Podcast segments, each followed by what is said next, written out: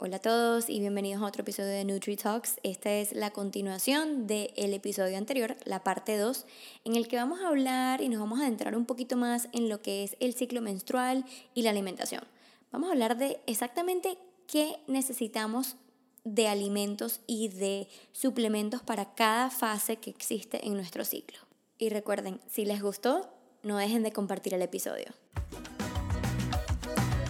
Hola, hola, bienvenidos a Nutri Talks, un podcast que nace de la necesidad de compartir información nutricional basada en ciencias, pero con un lado más divertido y por supuesto mucho más coloquial. Aquí te voy a compartir mis experiencias, anécdotas y conocimientos mientras vamos hablando de cosas cotidianas que todos tenemos en común. Mi nombre es Isa Astorga, soy licenciada en nutrición y en este podcast voy a responder tus dudas nos vamos a reír de todas nuestras imperfecciones y te vas a llevar muchísima información valiosa. Así que bienvenidos y gracias por estar aquí. Y ya va, pero un momento, ¿qué es el ciclo menstrual? Bueno, les cuento que tengo 32 años de mi vida siendo mujer y en realidad solamente sabía lo básico. Es decir, en algún punto del ciclo menstruaba y en la mitad había un periodo de ovulación en el cual, pues claramente, si no quedas embarazada, te viene el periodo. Pero en realidad el ciclo menstrual es mucho más complicado que eso. Les explico. El ciclo menstrual, como sabemos, es ese espacio de tiempo y todos esos procesos que tienen lugar entre un sangrado y otro. Lo normal, entre comillas, es que este espacio de tiempo dure entre 25 y 35 días siendo 28 días la cifra ideal, aunque tomemos en cuenta que cada persona eh, menstrua eh, a su propio ritmo, por decirlo así. Hay personas que los 30 días son normales, hay personas que los 35 días son normales. Este espacio de tiempo depende del ritmo que lleven nuestros procesos fisiológicos, sobre todo depende de nuestra fluctuación hormonal. Vamos a empezar con la fase menstrual. Esta es la fase que dura de 1 a 5 días para la mayoría de las mujeres, donde nos encontramos con el sangrado. Recordemos que el sangrado se produce porque no hubo fecundación del óvulo y nuestro endometrio está botando ese tejido. Es un periodo de desintoxicación, digamos, de limpieza corporal. Durante esta fase, en nuestro cuerpo está sucediendo lo siguiente. Primero, la progesterona y el estrógeno se encuentran bajos. La energía se va a encontrar sumamente baja. Podemos encontrarnos con periodos de anemia, de ánimo muy bajo.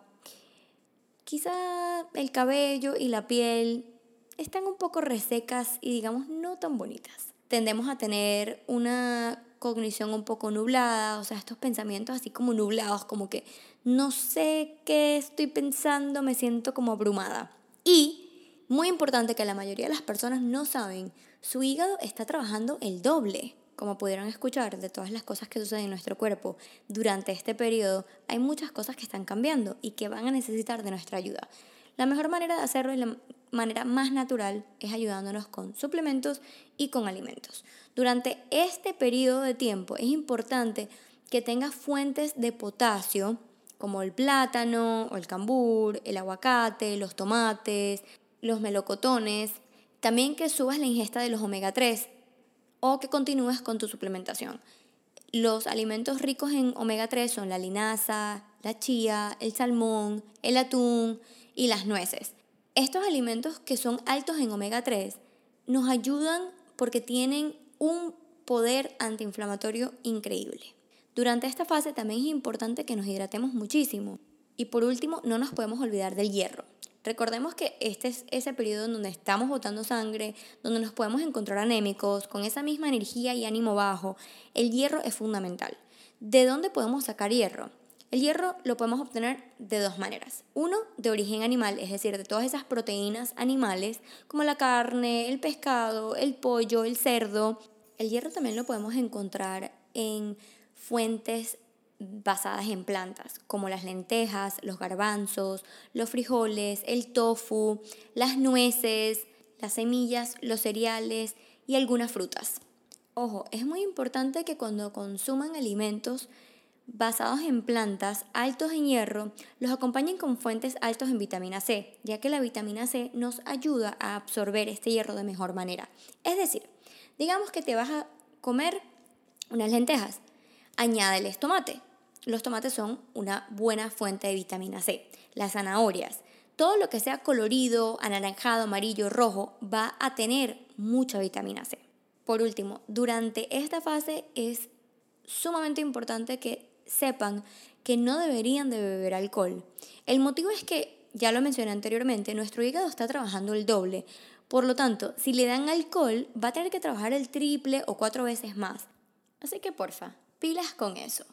Y una vez acabado el periodo, entramos a la fase folicular, que es del día 1 al día 14. En este tiempo, nuestros ovarios se van a preparar para liberar un óvulo. ¿Qué va a pasar? Va a subir nuestra energía, va a subir el estrógeno y la hormona que estimula la fase folicular. Nuestra creatividad va a volar. El humor va a estar a tope. Y se van los antojos. Y les cuento que el motivo por el cual los antojos desaparecen es porque con la subida del estrógeno suben los niveles de serotonina, que son estos neurotransmisores que nos hacen sentir súper bien. Acuérdense de esto porque lo voy a tocar más adelante. Entonces, volviendo a los alimentos, durante la fase folicular es súper importante que elevemos la ingesta del zinc.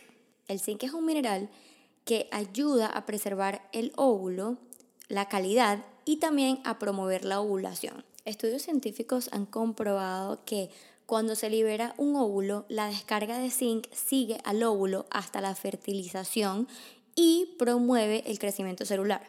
El zinc también aumenta la formación del cuerpo lúteo, que es el saco que contiene ese óvulo en el ovario y que además va a ayudar a aumentar los niveles de progesterona. Así que creo que no queda duda que el mineral zinc es sumamente importante durante nuestro ciclo menstrual y sobre todo durante esta parte del ciclo. Entonces, ¿cuáles alimentos son altos en zinc? Los huevos, la carne roja, el pollo, el pavo, también alimentos como los crustáceos, que son las langostas, los camarones, los cangrejos, las nueces y los productos lácteos. Los antioxidantes como la vitamina C y la vitamina A también son sumamente importantes porque son, porque son alimentos que ayudan a la proliferación celular. Los alimentos con vitamina C los podemos encontrar en las frutas cítricas como las naranjas, el kiwi, el limón, la toronja, las fresas, los tomates, los vegetales crucíferos como el brócoli, las coles de Bruselas, el repollo, el coliflor. Y la vitamina A la podemos encontrar en el mango, en el melón, en aceites de pescado, huevos y también en vegetales que son verdes, como el kale, la espinaca y el brócoli. Pero las mejores noticias son estas. Durante esta fase tenemos mayor tolerancia a los carbohidratos. Les cuento por qué. El hecho de que el estrógeno esté elevándose durante esta fase ayuda a que no haya resistencia de la insulina, por lo que durante este tiempo somos menos sensibles a los carbohidratos. Obviamente tenemos que tener en cuenta que es importante que los carbohidratos que consumamos no sean carbohidratos simples. Estos son los carbohidratos que nos hacen tener picos de azúcar en sangre muy altos. Entonces siempre recordemos que los carbohidratos que debemos consumir son carbohidratos que tengan fibra, que son los carbohidratos integrales y siempre, siempre, siempre acompañarlos con una fuente de grasa o de proteína para evitar ese pico de azúcar en sangre. Y una última recomendación para mis amigas que están buscando quedar embarazadas. Durante este tiempo, como nos estamos preparando para soltar un óvulo, es importante que consumamos muchos alimentos crucíferos como el brócoli, el repollo, las bruselas que lo mencioné anteriormente, porque va a ayudar a incrementar el estrógeno del cuerpo. Y así por fin llegamos a la fase ovulatoria.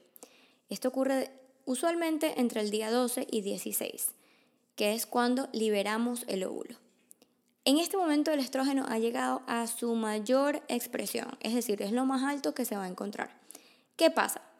aumenta la temperatura corporal, solemos tener más calor, la creatividad sí que sí a lo más alto posible. Te sientes espectacular porque tenemos mucho estrógeno, lo que nos ayuda con la serotonina. En este tiempo estamos más sociables porque recuerden, es el momento de la liberación del óvulo. Biológicamente, nuestro cuerpo está buscando quedar embarazado entonces vamos a estar como más simpáticas, digamos, para atraer al sexo opuesto. aquí quiero hacer un paréntesis. Porque la mayoría del tiempo nos dicen el día 14 es el día que ovulas y ese es el día que tienes que intentar quedar embarazada. Pues no. Puede ser antes de los 14 días o, o antes del día 14, hasta el 16 o 17, dependiendo de tu ciclo. Y esto realmente va a depender de qué tan largo o qué tan corto sea tu ciclo, es decir, cada cuánto menstruas. Entonces es importante para mis amigas que están tratando de quedar embarazadas que siempre se hagan un examen de ovulación, se midan la temperatura para saber si están en ese día. Recuerden que la ventana de tiempo es esta. Isa, y en cuanto a la alimentación, ¿qué debemos hacer? Realmente estos son un periodo de días muy cortos y lo más importante es que nos hidratemos bien. Como va a subir nuestra temperatura corporal, va a haber más sudoración que durante otras partes o otras fases del ciclo. Por lo tanto, recuerden hidratarse.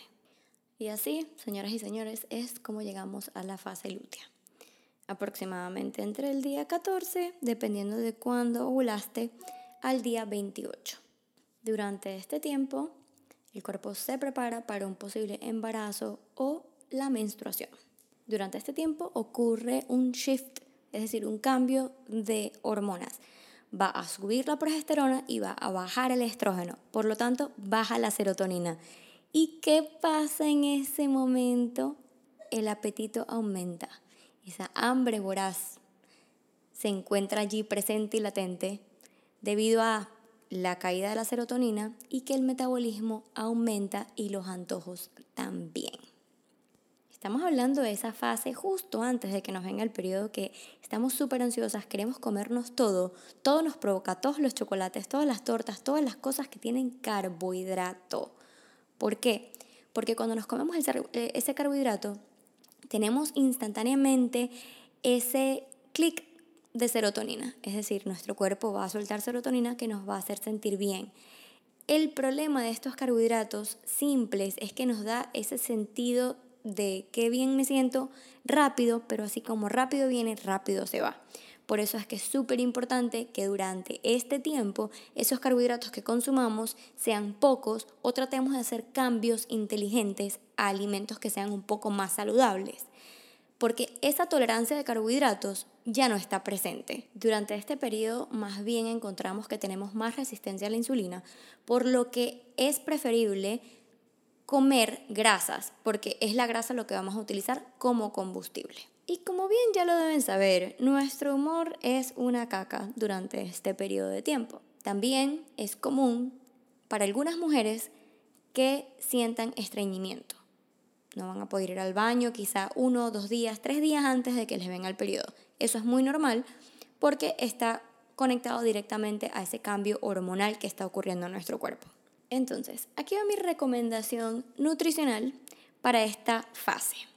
Debemos limitar la ingesta de carbohidratos, incrementar la ingesta de proteínas para provocarnos un poco más de saciedad, subir alimentos altos en vitamina C y hierro, subir los suplementos o los alimentos altos en omega 3, sobre todo las semillas, que son altas en grasas. Añadir jengibre a nuestra dieta por estos días porque es altamente antiinflamatorio. También es importante incluir frutas y verduras para así incrementar la fibra para ayudarnos con el estreñimiento si eres de esas personas que sufre estreñimiento. Para las que beben café es importante que tomen en cuenta bajar el consumo de la cafeína durante estos días porque la cafeína tiende a generar muchísima eh, muchísimo dolor abdominal. Recuerden también que durante estos días vamos a retener más líquido y va a haber más inflamación. Entonces, pues queremos evitar el dolor y la inflamación.